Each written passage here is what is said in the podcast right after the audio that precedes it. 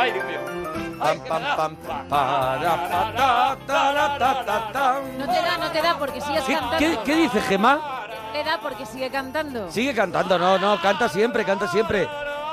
¿Ves? Es una cosa que a lo mejor a mí hace unas cuantas temporadas que me sobra, pero entiendo que tiene su público. Bueno, Eso a ver, es. eso es lo que él te cuenta. Claro, ah, bueno, es lo que me ha contado él también. El que vive engañado, ¿sabes? Estoy como... Claro, tú sal a la calle. Me río con las vocales, mira. Ajá, eres un enanito de Blancanieves. Me río con las vocales. Porque los enanitos se ríen Se con vocales, ¿no? sí, y eso, cantan eso casi siempre con vocales, Sí, ¿no? Sí, son mi referente. Pues, hombre, sí Son se- mi referente musical. Y se nota, y se, nota, eso que es. lo ha- has hecho todo lo posible. Porque, que- porque sean. Que estamos en el cine Eso es, el cine sin de la parroquia. Aquí seguimos en la parroquia. Y bueno, y hoy nos Oh. vamos a meter en un mundo un poquito. Un poquito oscuro, en un mundo Turbio. turbio, porque yo cuando vi la película en el año 96, cuando la estrenaron, oye, yo la verdad es que no sabía nada de todo ese mundo, habías escuchado algo, pero de pronto yo, yo lo pasé regular viendo la película. No, Luego aparte todo lo que tiene la película, ¿no? Que es no solamente esa noticia en la que en la que se basa Claro, Amenábar. ¿no? No, no, no, todo, todo. La sensación, salimos todos del cine Claro. con el nudito en la garganta Sí, diciendo, sí. ostras, lo que acabamos de ver. Sí, sí, e- es eso de, oye, que esto existe, o sea, es Claro, cuando te enseñan realidades que, que- que muchas veces otras las conoces y no quieres saber nada de ellas y otras que no conoces y dices, es que esto está pasando. Claro, de hecho, no está muy claro si fue antes el, el mito urbano, o sea, eh, el, el que la gente dijera que existían esas cosas, Sí. a que existieran.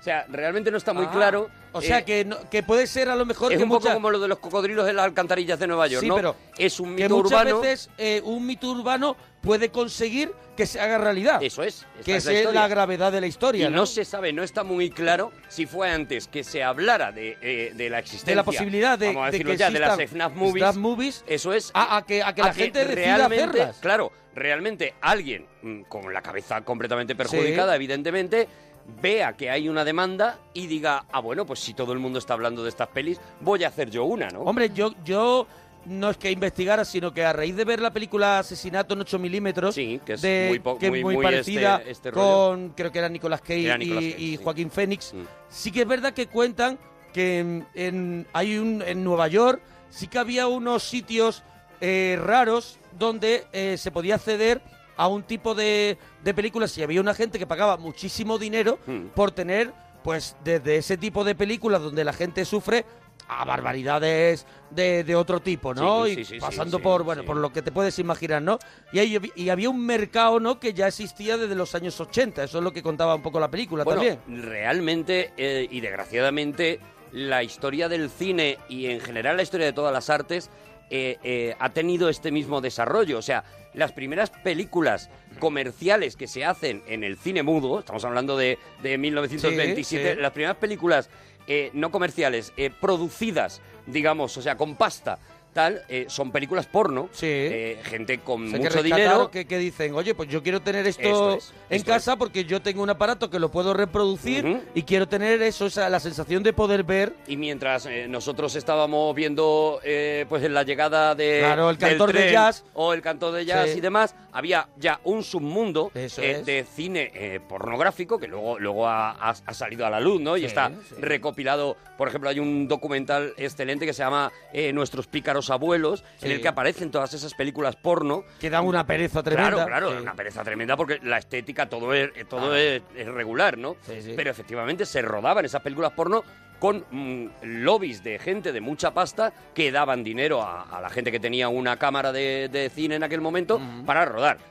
Por ahora, y que se conozcan, nada más que películas porno, esto es, esto es otra cosa, Esto ¿no? es otra cosa da que un salto nosotros más, no más sé terrible. si no tenemos o no tenemos la información o a lo mejor existe la información de que verdaderamente sí que ha habido un mercado pero nosotros yo por lo menos descubro esto a través de la película de, de Amenábar en el 96 Mm. y viene todo a través de una noticia ¿no? Que, que creo que lee junto a Mateo Gil, ¿no? Sí, que, sí, que es la que le da- junto al que con el que empieza a hacer pelis y bueno, empiezan a producir juntos y todo, y es la que le da un poco el argumento para, para esta película que vamos a presentar ya. Primero para unos cortometrajes Eso y a partir de ahí desarrollando ese cortometraje eh, Him- Himenóptero, Himenóptero, Himenóptero. Himenóptero, eh, es cuando se planta y hace su primera película y una película pues que yo creo que ya a nivel internacional este, este tío claro. ha conseguido ya un nombre a nivel internacional con errores y con aciertos como todos los directores de toda la historia del cine, pero, pero es un tío que cuando saca una película hay que ir a verle, es un tío interesante en, el, en, A en mí, la a, mí, del a mí, cine. por ejemplo, la última que ha hecho, Regresión, a mí, Sí, yo la he visto en el cine sí. y a mí sí me ha gustado. Cuidado, mucha que, gente no, que hay mucha gente que se cruza por la calle de acera porque sabe que a mí me ha gustado, pero que yo Pero- creo que la Tú eres- peli tú eres está- feliz. yo creo que siempre tiene algo interesante. Siempre lo decimos en el Cinexin, o sea, eh, eh, juzgar la carrera de un director, tanto por sus obras maestras como por sus películas malas, te cargas cualquiera de ellas, porque eh, Claro. los más grandes del mundo tienen truños, o sea... eh, Pero eh, es que yo creo que Ame- Amenábar tiene una carrera todavía muy pero es que corta yo creo que Amenábar y, y tendrá que desarrollar, y siempre casi tiene alguna todo lo que tiene es interesante. Siempre, por eso, por eso. Casi todo lo que tiene, yo creo que todo lo que tiene es interesante. que más que juzgar una película eh, eh, aisladamente, lo que hay que hacer es juzgar la carrera del tío y decir, hasta en sus películas más malas hay alguna escena, algún Claro. momento que te quedas con él, ¿no? Y Sí. dices, bueno, pues este es un tío que me interesa ver, ¿no? Para, para cuando acierte solamente, ¿no? Bueno, pues pero su primera película fue Hoy tenemos esta. su ópera prima, que no es otra que Tesis. Bueno,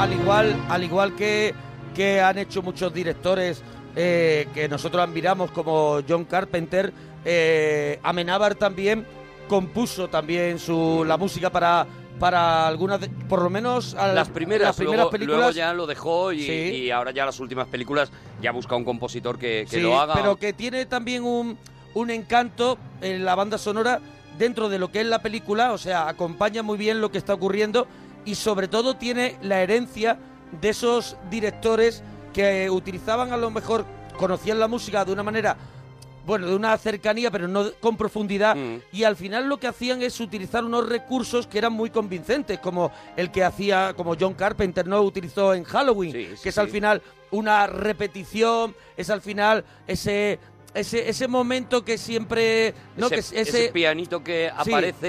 Y dándote una serie de repeticiones te va metiendo la angustia en el cuerpo, ¿no? En el caso de, de esta película, además de Amenábar, la música era tan importante que, mm, que él tenía la música compuesta antes de, las- de rodar las escenas Mm. y se ponía la música mientras se estaba rodando la escena. Es decir, esto es muy poco habitual. sí, Ah, pero te él- puede hacer desarrollar una escena un poquito más porque la música es.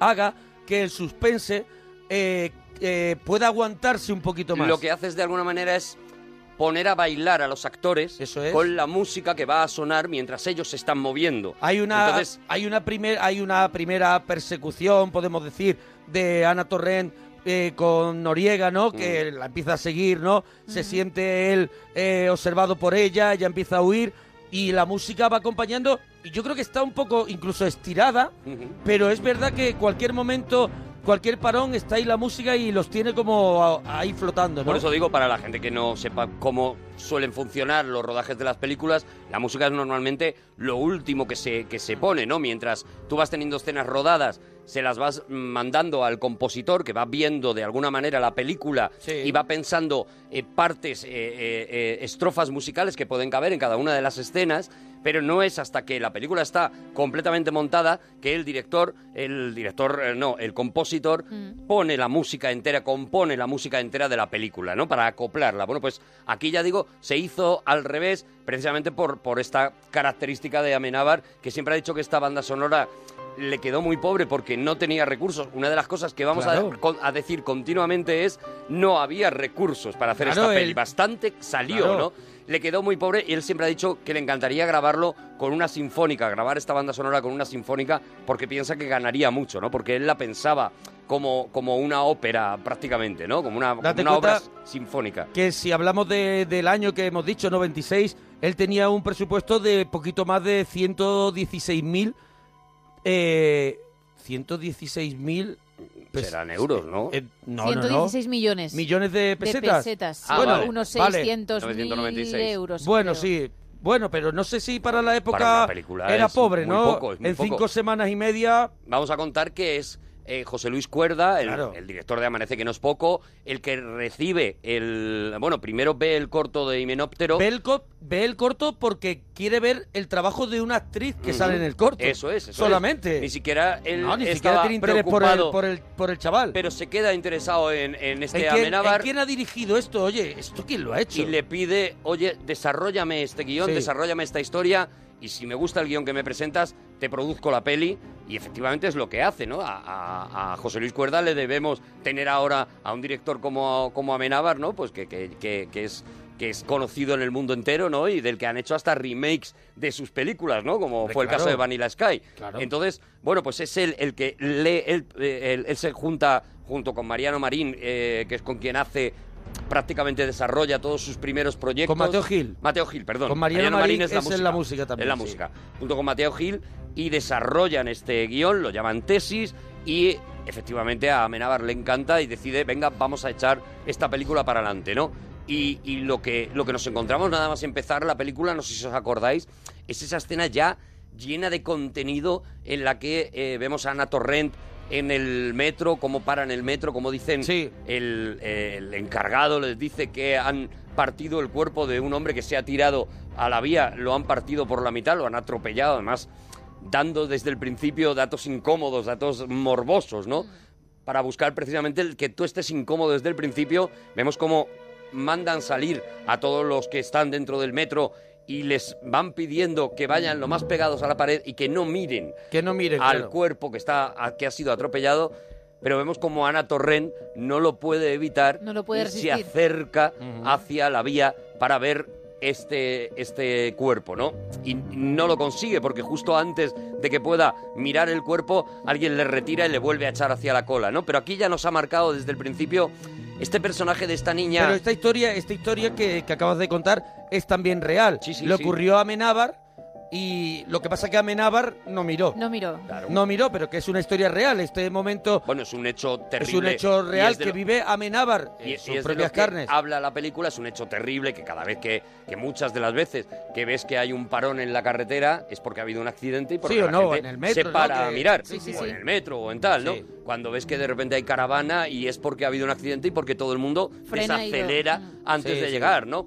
De esto realmente va a hablar tesis, de cuántas ganas tienes de ver lo que no poco- deberías ver. Es un poco la ventana indiscreta también, ¿no? Tiene herencia Sí, de, sí, el morbo. de, de- de todo, de, bueno, Brian De Palma, lo que decimos, ¿no? Sus Bueno, referentes. eh, Hitchcock, por supuesto, ya Claro. iremos contando, a medida que vayamos contando la película, la película es un homenaje a Hitchcock desde que empieza hasta que termina. Hitchcock es muy mirón. Claro, claro, y es, Muy es, es voyeur, un voyeur y- claro. y, de esto va la película, pero va también de eh, eh, a, a cuánto estamos de ser nosotros los que hagamos estas películas, ¿no? Sí, ¿a cuánto Ese es el estamos, a cuánto estamos de no De solo mirar, no solo sino que provocar que eso ocurra para poder mirarlo. Y va de mirando, no estamos provocando de alguna manera que eso exista.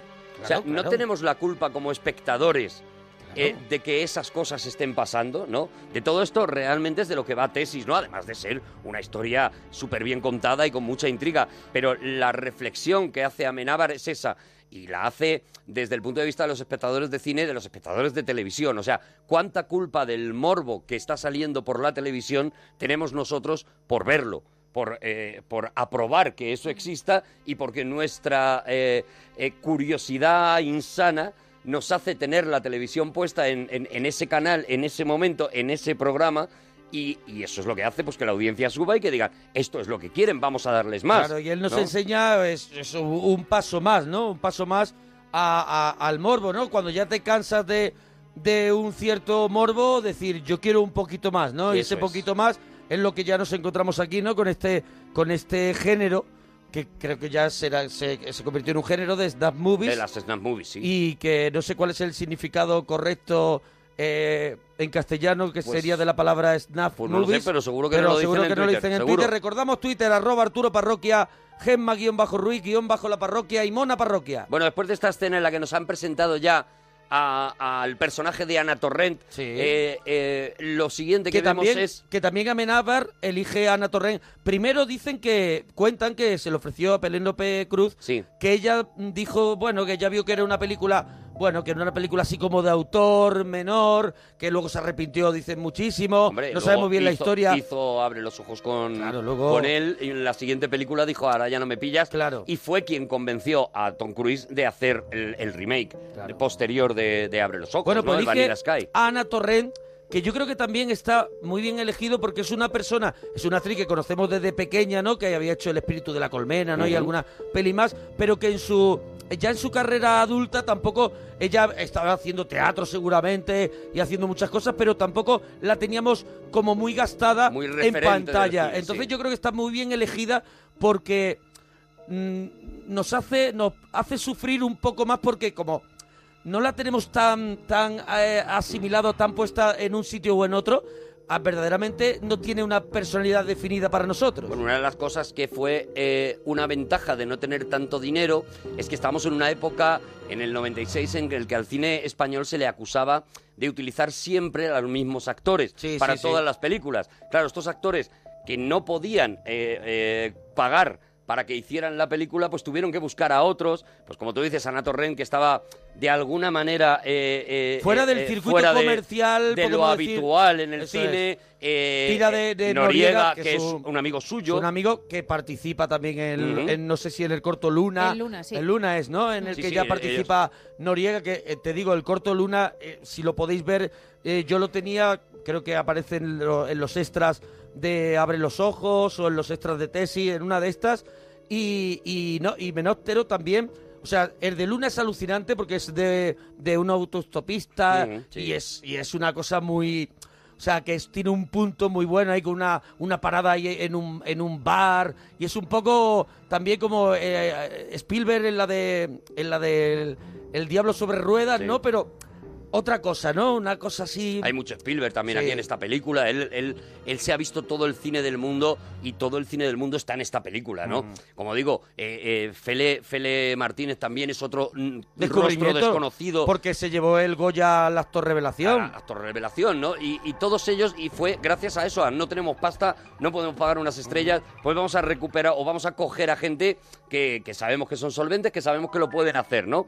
Y los y bueno, por continuar con la película, lo siguiente que vemos es, bueno, pues eso, que estamos hablando de una película en la que hay una tesis, ¿no? Vemos a, esta chica, a, a la que luego sabremos que se llama Ángela, pidiéndole a un profesor que le dé unas unas imágenes violentas porque esta chica que como decimos ya lleva ya lleva ya lleva el veneno en su interior Mm. ha elegido de tema de tesis las imágenes violentas la violencia en televisión etcétera etcétera no entonces a su director de, de, de tesis le pide oye consígueme escenas que no se hayan podido emitir por televisión por lo fuertes que son y demás no y efectivamente su profesor de tesis se, se compromete a, a buscarle esas escenas le dice bueno aquí en la biblioteca yo sé que hay una parte Aquí de ese tipo de escenas cosa, ¿no? y- Es un material reservado, pero que, que la facultad, en este caso, la facultad de, de, De Ciencias de la Información, sí. que puede tener en su dentro de su de la famosa biblioteca de la la, de la biblioteca, facultad, ¿no? Porque claro. otra de las cosas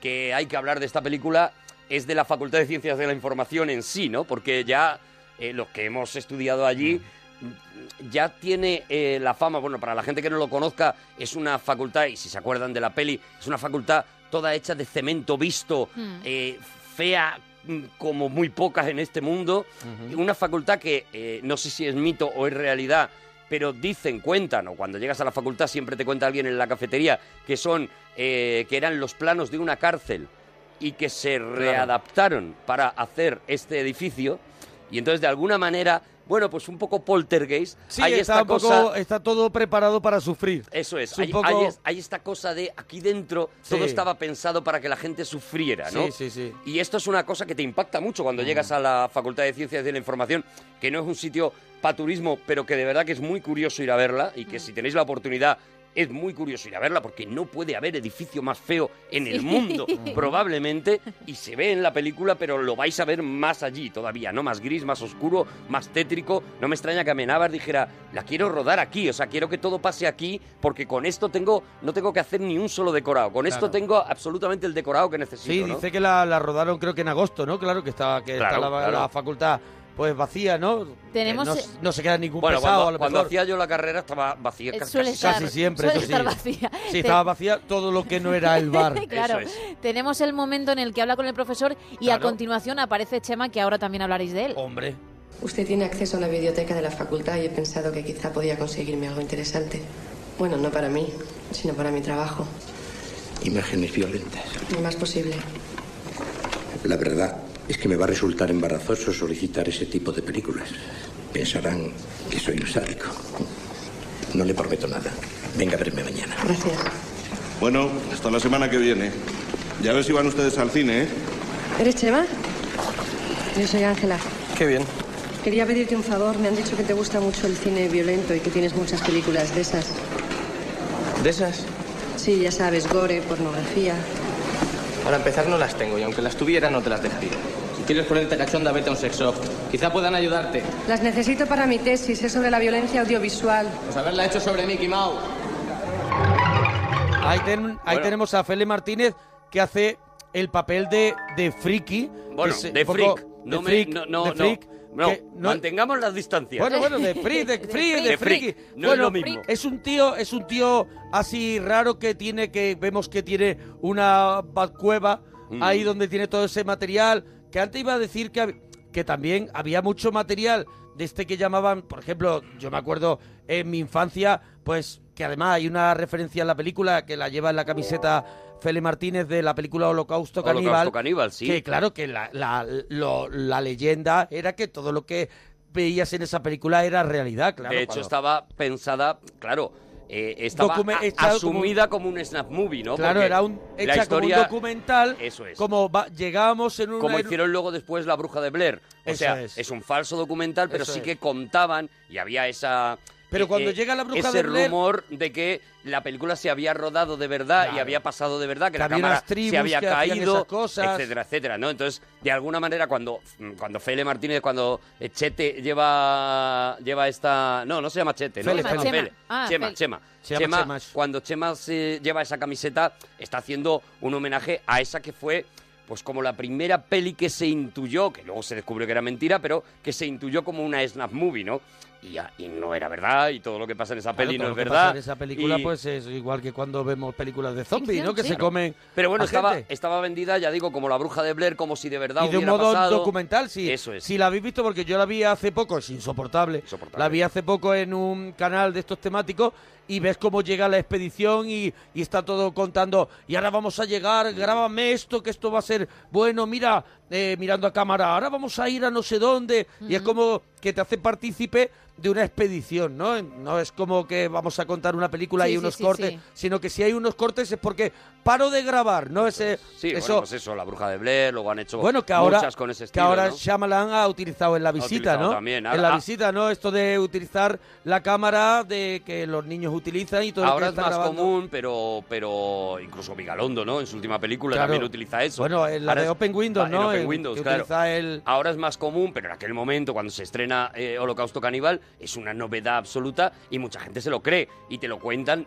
Yo Hombre, recuerdo. yo en el cole yo era todo el pequeño, mundo. claro. Sí, esa película que pasan que los ponen por un palo, los meten y no sé Sí, qué. sí, sí, se lo sí, contaban. y, que, y que te decían eso, te decían, y pasó de verdad. De verdad, claro. Claro, porque bueno, éramos más ingenuos, no había Claro. internet y todo, todo nos parecía bien, Claro. ¿no? Bueno, eh, después de que veamos esta escena en la que ya ha aparecido José Luis Cuerda, un cameo que hace José Sí, Luis Cuerda, que saldrá un par de sala- veces. En una sala está viendo. Está haciendo, ¿no? Está Es el haciendo, profe. Es el profe. Ah, sí, sí, sí. Es el profe, es el que dice, vean ustedes cine, vayan ustedes al cine, Sí, ¿no? sí, sí. Que es otro de las, eh, de las cosas que nos de- tenían que decir continuamente a los de Ciencias de la Información, sorprendentemente, porque Ciencias de la Información, esto sale también en la película de, de manera indirecta, pero Ciencias de la Información, desgraciadamente en aquel momento, estoy hablando que estoy convencido de que aquello ya ha cambiado mucho, pero era una especie de desagüe en el que caían todos aquellos que querían llegar, por ejemplo, a, a derecho o querían llegar a alguna ingeniería y la nota media no les había dado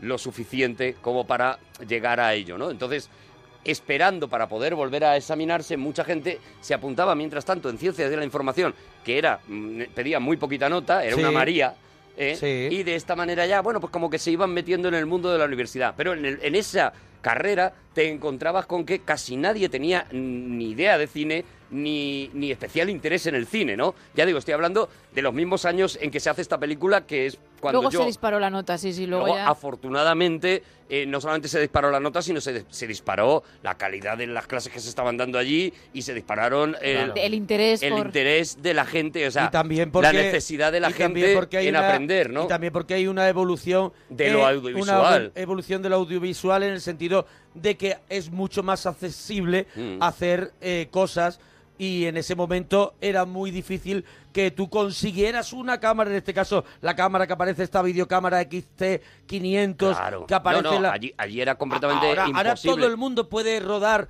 de una manera amateur algo de que, que puede estar hasta muy bien hasta muy bien incluso lo que hablábamos que hay gente que tiene posibilidades pero prefiere hacerlo con, con instrumentos que tenemos ahora no todos Antes, entre las antes- manos antes tú no podías tener una cámara de cine y entonces, bueno, pues lo que, lo que digo, ¿no? Encima la facultad esta, era más fácil era de tirar. la única manera, digamos, Sí. eh, no privada de acceder a los estudios de cine, pues eh, era bastante, estaba llena de gente que no quería estar allí, ¿no? Esto, ya digo, se va viendo a lo largo de la película. Sí. Hay otro momento en el que eh, Eduardo Noriega tiene una conversación con la hermana de, de Torrent y le dice ella, estoy estudiando para Derecho, para Abogacía, estoy estudiando, y le dice Eduardo, bueno, entonces tienes que ser muy inteligente. Sí. Como diciendo, los de ciencias de la información somos lo que, lo que ha sobrado de alguna sí, manera, sí, ¿no? sí, sí. Lo digo yo que, que, estuve ello, allí, ¿no? ¿vale? Sí, bueno, y Amenábar también, pues lo que hace también en esta película es un poco también... Claro, es que esa es mm, la otra eh, película que cuenta Tesis, es la crítica. La crítica que a, hace Oye, ¿cómo al vamos, sistema. ¿cómo vamos a, a sacar buenos directores de, de cine si la facultad eh, más importante de Madrid, eh, que, se encarga de esto, eh, tiene este tipo de clases, tiene este tipo de profesorado y tiene este tipo de alumnado, ¿no? Esto también a lo largo de la película lo va dejando caer, ¿no? Bueno, hay una cosa, ya que decimos que, que la facultad y todo, es que Amenábar cuando rueda esta película tiene 23 años. Sí, o sea, 23 Amenábar años. cuando empieza a hacer cortometrajes tiene 19 años. Mm. Amenábar cuando, cuando hace este corto que ve que ve cuerda tiene 21 años. Orsoncito le llamaban en aquel momento, le llamaban sí. Orsoncito, y es verdad, o sea, era un tío autodidacta que eh, había aprendido cine a base de ver cine, ¿no? Que esto es lo que vemos en esta película y lo que vemos luego en todo el cine de, de en todo el resto del cine. Es un tío que ha aprendido cine a base de ver cine y yo creo que por eso él mete en el guion esta película que además dice José Luis Cuerda de y vayan ustedes al cine, por favor, ¿no? Como diciendo, eh, la única manera seguramente, o la mejor manera, además de estudiar, por supuesto, además de leer, además de ir a clase ahora, en las clases de ahora, ¿no? La única manera de hacer cine es también viendo mucho cine, ¿no?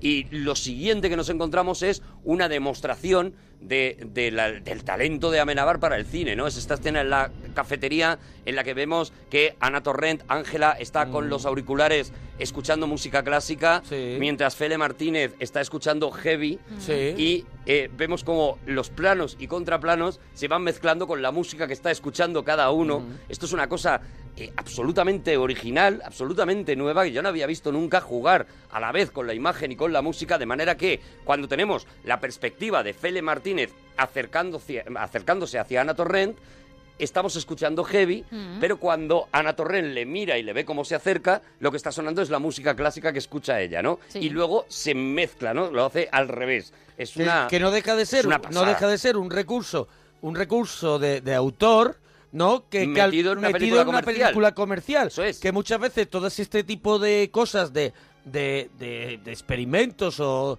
o de acrobacias eh, se pueden ver en cine de autor pero claro está cargada de ellas en este caso están bien repartidas y estamos dentro de una película comercial Eso es, eso es. Estamos en una peli comercial llena de detalles de, puro es. cine, ¿no? Eso es- esa es la magia de Tesis. con la escena esa de, de la rana, esa con la telaraña que, que era como de la noche del cazador, dice Sí, que es un sí, homenaje claro. ¿no? de, de Clarísimo, sí, cuando ¿no? él está contando el cuento de Oscar Wilde, de, de la princesa y el enano y demás, y, y vemos esa rana con ese con esa tela de araña. Bueno, a lo largo de la peli vamos a ver un montón de cosas de esta, ya De digo, porque referencias. es mm, la peli va mucho más allá, ¿no? Que, que, a- a- que solamente contarnos una peli de terror o, o de, de- de un miedo tremendo, ¿no? Aquí vemos como eh, Ana Torrent, como Ángela, le pide a Fele que, eh, que le enseñe esas películas que él tiene, esas pelis de las que él es tan freak.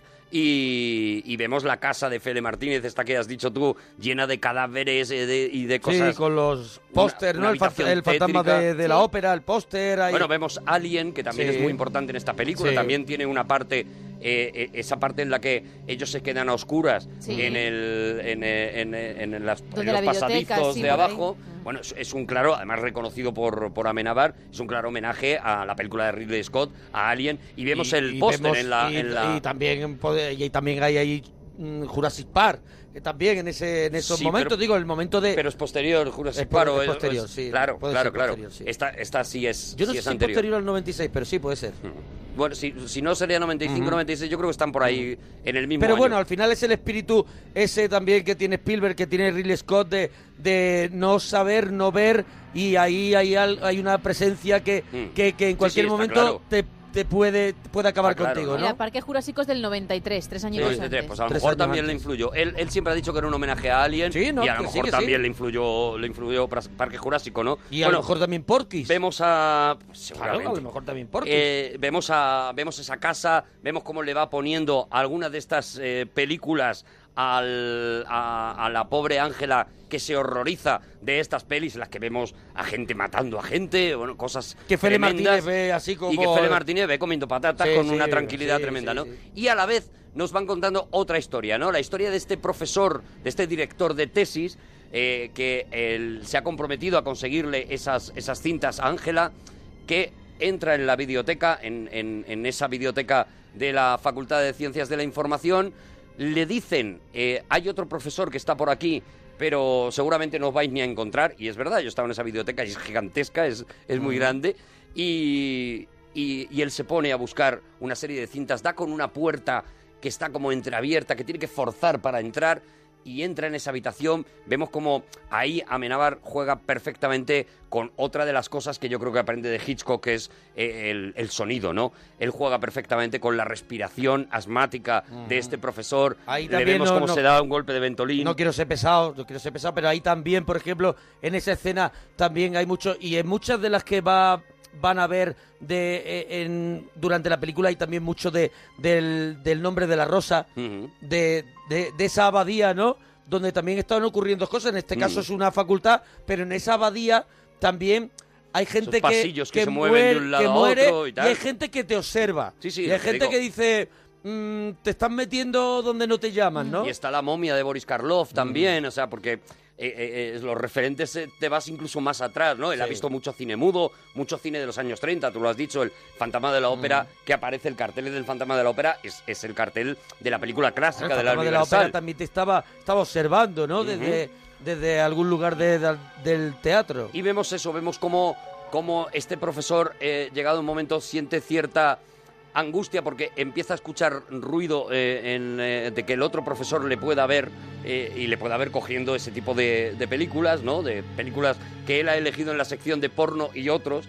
Y entonces lo que hace es que coge, bueno, la primera cinta que, que ve, se mete en una sala de visionado, pone la cinta y ahí se acaba esa escena. Nosotros no sabemos qué ha ocurrido hasta la mañana siguiente, que vemos a Ángela cómo llega a la facultad, cómo está buscando a este profesor, cómo entra en una de esas salas de visionado y lo encuentra muerto Sí. y lo encuentra con el ventolín en el suelo y suponemos, porque no se explica a lo largo de la película, suponemos que ha muerto impresionado por la Claro. película que ha como visto. hemos hablado varias veces, ¿no? De la leyenda de esa película que todo el que veía eh, moría, ¿no? Sí, sí, Al sí, ver la claro, película, claro, no recuerdo japonesas. el nombre. No, no, pero hay una película que existe, la leyenda de una película que... Bueno, El Rey Amarillo, sí, la famosa Sí, no historia del Rey. Amarillo, que era una obra de teatro en la que cuando hablamos de True Detective, por ejemplo, hablábamos Sí, de eso, ¿no? De, de eh, eh, siempre hay ese mito de o una obra de teatro que si la ves mueres, o un libro que si lo lees mueres.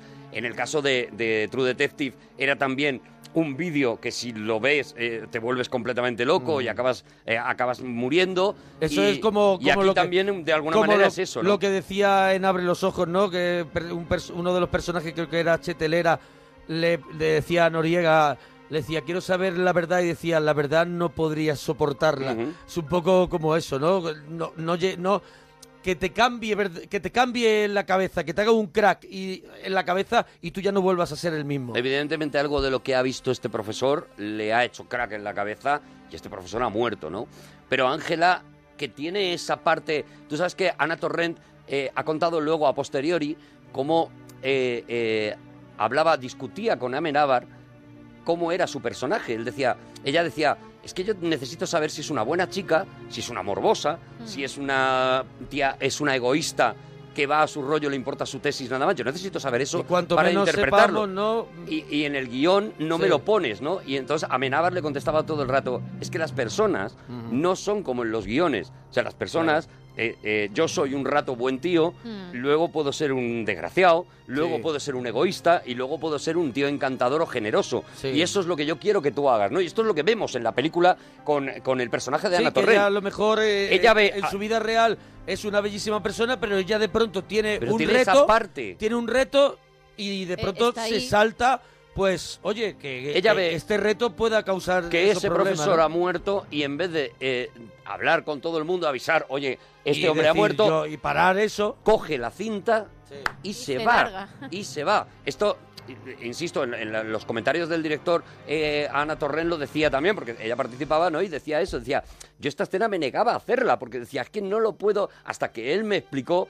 Todos, todo el mundo tenemos un lado oscuro en el que alguna vez hemos dejado a alguien que se caiga porque nos venía bien, Sí. ¿no? Y entonces, a partir de ahí, esta es la parte oscura que yo quiero sacar de ti, ¿no? Y esto es seguramente, este tipo de escenas son seguramente las que a Penélope Cruz le dieron miedo en su momento a la hora de interpretar el personaje de Ángela, ¿no? Esta, esta cosa de, hombre, yo soy una, una, una chica mona, encantadora, majísima, ¿cómo me voy a meter? ¿Cómo voy a hacer este tipo de cosas y demás, no? Parece ser que eso fue también un poco lo que le echó para atrás, ¿no? A la hora de, de, Sí, hombre, de- de todo es la sórdido, película. todo es sórdido. eh. Eso es. Si el- cuando leyer- leían el guion, seguramente, claro, era sórdido todo lo que ocurría. Y lo que hacía el personaje, insisto, Claro, lo que hacía el personaje no era siempre lo bueno, o sea, ella no es la heroína. De hecho, se comporta muy mal a lo largo de la película Claro. casi todo el rato. Entonces, eso es algo que, que es muy difícil para una actriz, Es una ¿no? película Salvo que- que... no tengas nada que perder como le pasaba a Ana Torrent. Rodea, es una película que está que, está rodeada de malos. Es una película sí, claro. de gente que al final mm, los malos que hacen lo, lo malo y los que creemos que somos buenos que tenemos mucho interés en eso malo. Mm. De hecho, ella llega a su casa, pone la cinta y ocurre una cosa muy curiosa. Pone la cinta, pero le quita el contraste a la televisión para no ver las imágenes y lo único que hace es escuchar unos gritos de una chica. Sí. O sea, se está aproximando, sabe que se está aproximando a algo que ha matado a un profesor y no sabe si quiere verlo o no quiere verlo. No me ¿no? quiero morir del todo. Pero no se queda ahí, sino que graba esos gritos y se los lleva a la cama en unos auriculares, en un Wallman. Sí. Estamos en 1996, Wallman, claro. muy Claro, claro. En un Wallman. Autorreverse sería ya, ¿eh? Hombre. Cuidado en el No, 96, autorreverse, Se ¿eh? veía que en la peli y además con, y con eso de megabass Tenía que le megabass. dabas y se y oía, lo mismo. pero mal. Sí, Lo mismo, Pero pero, muy mal, mal. se muy escucha- mal. Como si te acercas más al Así, micro. sí, eso, era eso era el megabass. Bueno, pues lo alucinante es eso, que ella graba esos, esos gritos y se los pone en la cama. Sí, O sea, es, es- es otra también. ¿En qué mente estamos? Bueno, pero eso, vamos a ver, hay, hay una referencia, por ejemplo, mm, muy así, muy rápida, que es el padre Carras, Mm. que graba todo lo de todo lo de la niña y se lo y está en esa pensión, en eso donde vive y poniéndose en esa grabadora todos esos gritos de la de la niña de ¿Pero Ryan. tú crees que es lo mismo? Yo No, creo que aquí hay un morbo mismo, absoluto. No es lo mismo, digo, pero que digo, el- ese recurso, Sí, ese recurso, ¿no? Pero de- el padre Carras está investigando esto Claro, pero y ella no. Pero que también dices, "Uf, Sí. hay que ponerse eso y hay que decir, esto que no me afecte mucho. Pues eso es lo que, lo que intento decir. O sea, que el personaje tiene un lado eh, Sí, un lado absolutamente morboso. Claro, claro, O sea, claro. es la representación. Por eso digo que la película sobre todo habla de eso, de el morbo, de esto no lo deberían hacer, pero ya que lo han hecho, Voy a verlo. yo lo voy a ver. Mm. O yo lo voy a, ver hasta donde yo pueda. O yo lo voy a... Ella se tira toda la película diciendo, a mí esto me da asco, pero, Pero mira ahí- buscando todo el rato, Mm. buscando todo el rato que le enseñen ese tipo de cosas, ese tipo de escenas, ¿no? Eso voy, que, que poco a poco el personaje que... El primer personaje malo casi que ves en la película es a ella. O sea, es el primer personaje que te da miedo, por lo menos a mí, ¿no? Viendo, viendo esta peli, ¿no? Y luego ya inmediatamente nos vamos a encontrar con el otro personaje malo que es este Bosco, ¿no? El, el- el- ella está en la, en la cafetería. Esa, esa escena también es muy bonita, la escena de cuando conocemos a Noriega, ¿no? Que él está de espaldas, que ella está observando y Noriega Bueno, está grabando, ¿no? Primero creo que ven la peli en casa de en la peli en Chema casa, eso es, primero, en la sí, casa sí. de Chema, y allí descubren que esa peli solo ha podido ser rodada con una cámara determinada, ¿no? Sí, Creo que tenemos- lo tenemos. tenemos el momento, sí. Venga. Es un garaje. ¿Qué importa que sea un garaje? La han torturado y la han matado. No me digas. ¿Pero cómo puedes seguir viendo esta mierda? Te recuerdo que esta mierda la has robado tú. Porque no sabía lo que era. Ya, pero lo imaginaba. Pero si en el fondo te gusta. Eh, un momento, ¿qué coño es eso? No pienso en ella. Me refiero a la textura, joder. Fíjate en las líneas horizontales. Yo solo veo tripas. ¿Es que no has aprendido nada en cinco años? La textura es diferente. ¿Y qué? El gilipollas ha hecho un zoom digital. ¿Eso qué importa? ¿Podemos averiguar qué cámara utilizó? ¿Sí? ¿Cuántas cámaras hay que hagan zoom digital? ¿100? ¿5000? ¿2 millones? ¿Cuántas cámaras hacían zoom digital hace dos años? Pues claro, eso. es, es lo que hablábamos al comienzo de, de- del cinesín, ¿no? De los medios que había y de que eso Zoom acompaña, digital era una cosa que no acompaña también a, a que, a que la historia sea mucho más creíble. Ahora todo, ahora es que Claro, ahora tenemos... a ver cómo se ha rodado eso, con qué tal. Pero efectivamente en aquel momento ese tipo de cámaras eran muy escasas, no sé, no, Claro, no- y eso hace estaba también- empezando a nacer la era digital. de hace hecho. también que ella pues sospeche de una persona como es Bosco, que es Noriega, que tiene una cámara. Que tiene una de, cámara, de ese, de, ese, de ese tipo y que está ahí grabando a su novia, a una de... Mira, y hoy que te veo muy arribita con el tema referencias cinematográficas, eh, el comienzo de esa escena en la que conocemos a Bosco es exactamente igual que el comienzo de Encadenados, que la presentación de. Cary Grant en Encadenados. Si lo recordáis, eh, eh, vemos a, a Ingrid Bergman como está hablando con un personaje del que solo vemos la nuca. Cogote, cogote, mucho Eso cogote. es, el cogote, porque además Hitchcock decía, eh, Cary Grant es el único actor que podría interpretar una película solo con su cogote. Y lo demostró en esa escena, ¿no? Sacando Sí. nada más que el cogote de Cary Grant durante una escena inusualmente larga, eh, eh, esperando el momento de, alargando Esta el también, momento esta de... también es larga, ¿eh? esta también Sí, es sí, larga, sí. ¿eh? Dos horitas. Aquí también no digo dos horitas, no digo la Ah. escena, Gemma, cuando Ah. quiera vienes. La- Gemma, cuando te Estaba apetezca. pensando en la peli, vale, No, vale, digo que vale, la vale, escena vale. también- Te apetezca, te vienes. ¿vale, Desde cuando pasaré, me descubrimos a Noriega, la escena de cogote de Noriega también es larga Claro, hasta claro. que eh, escora ahí con la cámara. Exactamente ese giro que Sí. hace con la cámara es exactamente Sí. col- calcado el giro de encadenados. Poneros si queréis, si lo tenéis en casa, poneros encadenados, poneros la primera escena Sí. y ha calcado exactamente la escena de Hitchcock. Pues eh, yo me imagino que para lanzar un mensaje a los que a los que son aficionados al cine de decirle te estoy presentando a un tío que te vas a tirar toda la película como ocurre en encadenados dudando de si es el bueno o es el malo. Exactamente lo mismo. Sí. De hecho, eh, Noriega es la primera vez que es, eh, se reencarna en el Cary Grant español, pero luego lo haría en un montón de películas, ¿no? Eh, eh, eh, en comedias en las que haría el Cary Grant español Sí. también, le pondrían gafitas y sería el Sí. Cary Grant. Incluso con la muerte en los talones, ese, ese Cary Grant de la- con la muerte en los talones, también lo vamos a ver en algunas películas de Noriega. ¿no?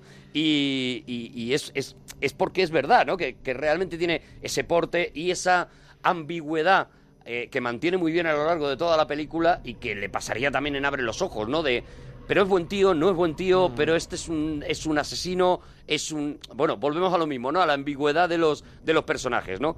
Y efectivamente ahí es donde ella conoce a, a este personaje, a Bosco, que está con su novia, Sí. eh, y luego empieza a Y seguirle y llega la persecución. Sí, que es al final.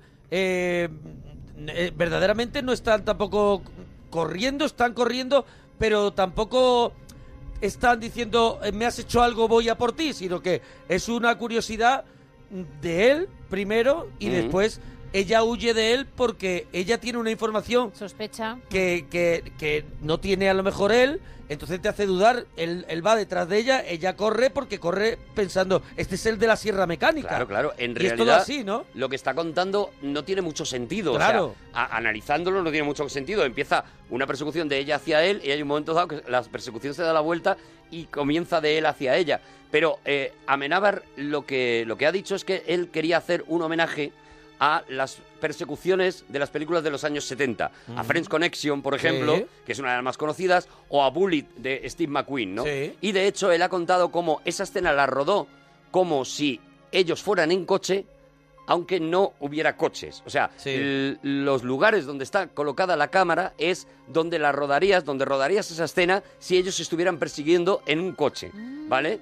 De manera que es verdad que si la ves y te acuerdas pues eso de persecuciones como la de Bullet, por ejemplo, Sí. que, es, que es muy mítica, es verdad que está rodada rara, eh, pero él quería eso, ¿no? Quería crear esa inquietud, que te la crea el hecho de que la cámara no está donde a ti te parece que debería estar. Aunque tú Sí. no lo notes eso, ¿no? Pero de manera extraña en, el- en tu subconsciente dice, esto me lo están contando, me lo están contando raro. Como tú dices, ¿no? No están corriendo y sin embargo sí que me da la impresión de que aquello está acelerado, ¿no? Bueno, pues eh, eh, eh, estaba basado en eso, ¿no? en corren, esas paran, películas de los y 70. hay otra cosa también interesante, que corren, paran y también para mí interesante es que de pronto desaparecen.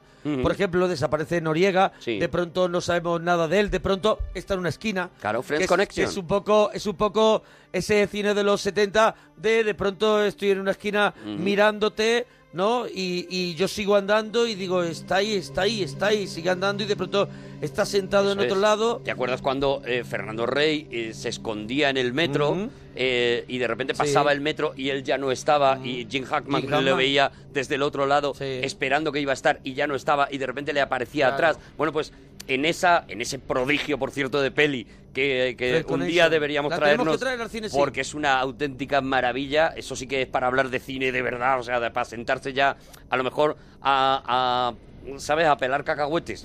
Sí, ¿sabes? hombre, y claro. ponernos ya muy en serio ya con eso, pero, pero está basada en esa, en esa escena, ¿no? El caso es que cuando se encuentran, cuando ya por fin se encuentran, eh, a ella se le ha caído de la mochila la información de aquella chica desaparecida, de la, aquella chica que ha visto en la película morir, ¿no? Porque no Sí. hemos contado que en la cinta, aunque no nos lo enseñan, está claro que una, una, una chica muere, ¿no? Sí, bueno, y está el, da- y está el dato, ¿no? De, Y esta se esta- publicó que había Claro, desaparecido. estaba publicado, que es lo que lleva Ana Y Torrent. Chema lo la conocía también porque él sí ve la peli y entonces ve a la chica y dice... Esta Claro, porque chica la chica es de la facultad. aquí, eso Claro, es, hace claro. dos años. Otra de las cosas con las que juega Amenábar todo el rato en la película, que es también muy de Hitchcock, ¿no? Es el... eh, no te lo estoy enseñando y sin embargo lo estás viendo, ¿no? Tú en ningún momento ves prácticamente ninguna escena fuerte, violenta de ese vídeo y sin embargo solamente con los gritos, con las caras de ellos mientras están viendo la película y demás, eh, tienes la misma sensación que si lo estuvieras viendo y con la descripción de Chetelera que es completamente descarnada, ¿no? Por eso le viene muy bien un personaje tan, tan burro como Chete, como Chete, Fele todo el rato Chema, diciendo Chema. Martínez, como Fele. Martínez, ¿no? Me confundo Chema, Sí, Fele Chetelera y hago en Chetelera. los ojos. Eso es, Pe- eso eh, es, además, vivíamos también, naturalizamos todo lo que ocurre en el sentido de las desapariciones y eso, porque también es un momento en, el- en- en estos años que Almodóvar, eh, que eh, Amenábar Amenábar. saca saca esta peli eh, que lamentablemente siempre siempre está ocurriendo, pero era un momento en el que las desapariciones, sobre todo de chicas, estaban no quiero decir la palabra de moda, Mm. pero sí que es verdad que tenían mucha, muchas horas de televisión Había, había muchas horas de y televisión, había claro. y había mucho mu- demasiada información algunas de las veces Y no, no deja de ser- demasiado se convirtió alguna vez en un espectáculo Claro, ¿no? no deja de ser esa, esa parte de la crítica de lo que decíamos antes.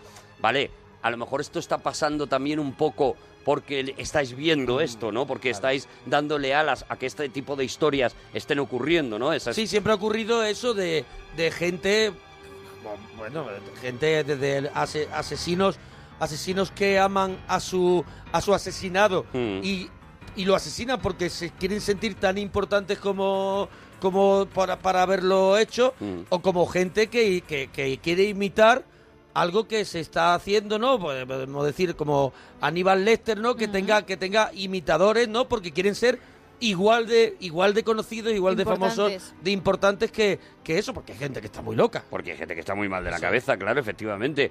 Entonces, bueno, pues eso, eh, eh, la escena en la que estamos viendo esa cinta y en la que, que hemos escuchado antes, en la que Chetelera analizando la imagen eh, llega a la conclusión de que la cámara Feli Martínez, pero lo, voy a decir quieras. mal creo que ya todo el rato Eh, eh, analizando la cámara y Sí, consigue con saber zoom. cuál es la cámara tal no sé qué también es un homenaje a Blow Up de Antonioni y luego después A Brian De Palma. A Brian De Palma, exactamente, a la película Impacto de Brian Sí. De Palma, ¿no? En la que a partir de una escena nada más o de una foto en una de ellas o de un sonido en, en Impacto de, de Brian De Palma casi se saca la conclusión de, de quién ha sido el de, de qué crimen ha habido y de quién lo ha quién lo ha asesinado, ¿no? Bueno, pues esto también hay aquí una gotita de cine, ¿no? Como digo, en esta película nos vamos a hartar de ver cada, cada cosa tiene un, un giro, una cosa que tiene que ver algo con la historia del cine, ¿no? Seguramente por eso es tan grande, ¿no?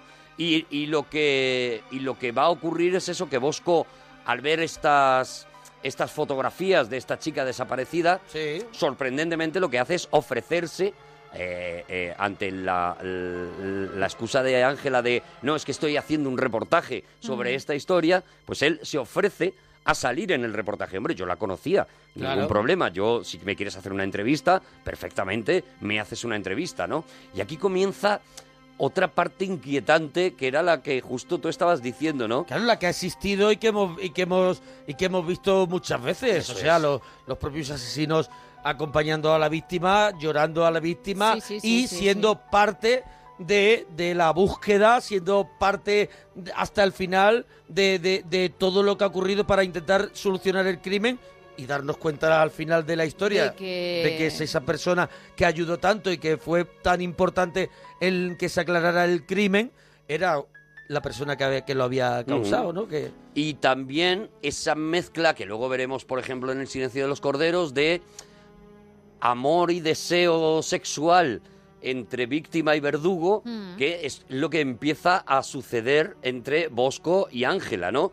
Vemos esa escena en la que él le lleva la cámara a casa porque dice, oye, se te ha olvidado rodar los contraplanos, y la famosa escena de cada palabra que digas me voy a acercar 10 centímetros a ti, ¿no? Que creo que también la tenemos. Tenemos un justo cuando entran en la habitación y ella le pregunta por la cámara.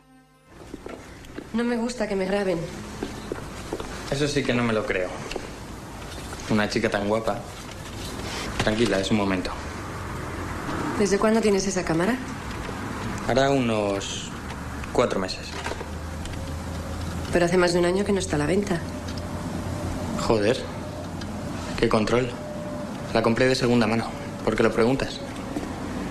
No, por nada. Está claro que lo tuyo son las preguntas. ¿Me dejas que te haga yo una? Claro. ¿De qué color son mis ojos? No sé. No me he fijado. O sea, que además de cotilla, mentirosa. Mira, ya nos ponen en Twitter eh, la traducción de Snap Movie eh, sería más o menos, la verdad es que no es nada bonita. Mm, Tu Snap It eh, es algo así como estirar la pata. Ah. ¿Vale? Como, como morir, vamos, Sí. de Sí, alguna sí, sí, sí, manera. Entonces, eh, película en la que muere alguien, sería más o menos mm, eh, la traducción, ¿no? Vale. Bueno, muerte lo- filmada, ¿no? Algo así. ¿no? algo así. Película en la que uno, uno la, ca- la casca sería... Nos queda muy poquito, ¿eh? Oh, de qué verdad, claro, rabia. es que esta peli también tiene ahí Claro. tiene su cosita. Es que tiene mucho, tiene mucho, pero bueno, oye, vamos a dejarla aquí. Claro, la dejamos- dejamos aquí porque que la gente la disfrute. Venga, vamos un La poquito gente más. que no- vamos un poquito más, que un no poquito pueda, más. pues eso, el- Está el personaje, el personaje de Castro, ¿no era? Del El- profesor Ahí aparecerá el Xavier, profe. el, Xavi- Xavier Elorriaga, ¿no? que es el personaje en el que está basado en el, el profesor que no aprobó nunca narrativa, narrativa cinematográfica, Cinematográfica a Amenábar. a Amenábar, ¿no? Y que está basado no solamente en porque el- Amenábar le tuviera mucha rabia, sino en las cosas que decía, ¿no? Porque de alguna manera el discurso de este profesor es ese precisamente, el de al público hay que darle lo que quiere, Sí. el público es el que paga y por lo tanto es el que eh, demanda. Y esto es algo que de que se- alguna que manera de alguna manera lo, lo- lo- lo fuimos eh, lo fuimos tragando y la televisión se, Claro. se, se- se empezó a nutrir Claro. de ese pensamiento ¿no? Hablamos de comunicación audiovisual, Claro, incluía la televisión también este mensaje, ¿no? Y, y de alguna manera lo que está haciendo Amenábar es decir, bueno, está muy bien que existan películas comerciales que le den, o, o- o televisión comercial, que le den a un cierto público lo que quiere, Claro. pero también está muy bien que haya autores que hagan Claro. otras cosas que aunque el 90% vayan a decir esto es un rollo, pues a ese 10% sí le puede llegar. Y es ¿no? una forma también muy bonita de que no desaparezcan un montón de, de géneros y un montón de, de maneras de, Esto de es lo que desarrollar hace el arte. Amenábar a convertir una película comercial en un mensaje anticomercial, justo. Bueno, que nos tenemos que ir. Bueno, que la sí, vean, la que es ver, maravillosa. que es una maravilla. Bueno, parroquianos, hasta mañana. Adiós, bonitos. Adiós.